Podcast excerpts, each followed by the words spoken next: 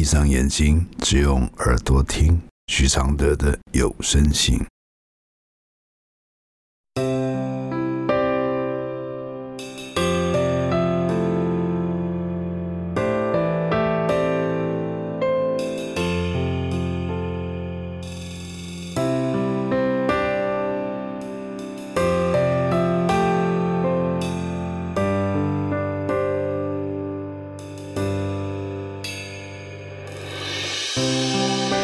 解开死结，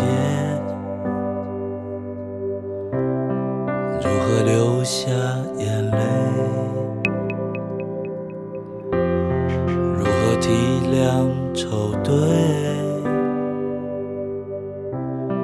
如何反省谦卑？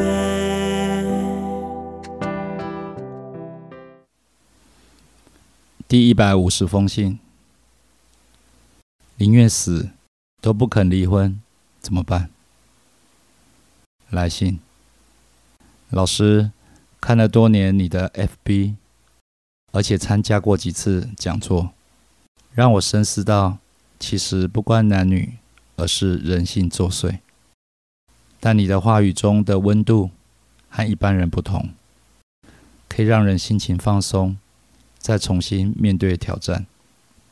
虽然你努力推动婚姻只是一张纸，但当我想结束婚姻，对方却不愿意时，这张纸的重量可是让人喘不过气。所以，我想你只是希望大家回归本质，但世人却绕着情爱打转。你的理论的确是盏明灯，让我知道如何让余生过得自在些。真的谢谢你。如果碰到怎么都不愿离婚的，该怎么办呢？无法好好沟通，以死相逼，拿子女威胁。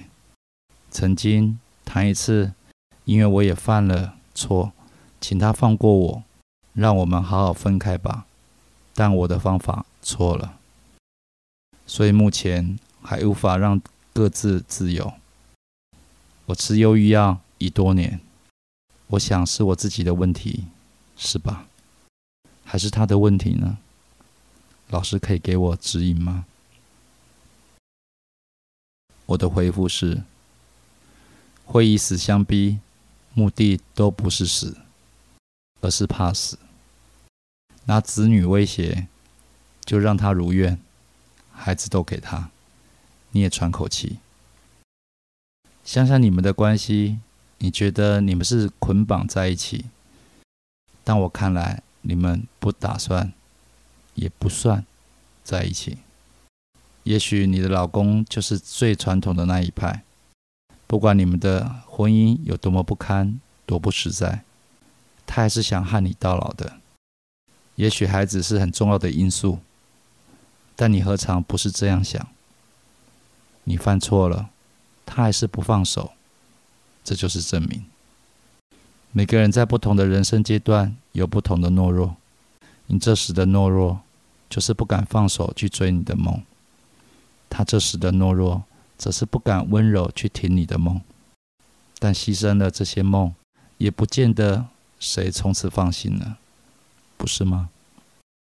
你们都知道你们有多不满对方，你们更知道你们已习惯了对方。不满到哭了，习惯到死了。也许这就是烂摊子，丢给谁谁都不要。既然没这胆子离开，不如重新好好看他，怕失去你的慌张。这个老头其实只会对你越来越好，因为他会越来越老。他的晚年需要你照顾。建议你大胆的提，你愿意留下来。好好留下来的条件，就是给你一笔钱，让你去放个大假，然后铺下红地毯迎接你回来。你们就好好的重新开张。但不管怎么样，就是别认命，好好面对。谢谢黄慧清支持录制这封信，谢谢。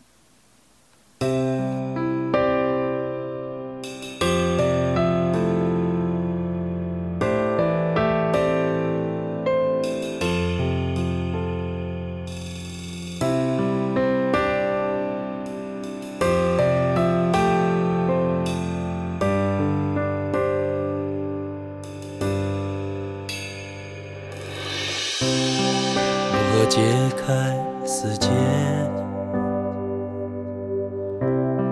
如何流下眼泪？如何体谅愁对？如何反省谦卑？如何看透所谓？如何温柔拒绝？如何接受撤退？如何喊你和解？如何解开死结？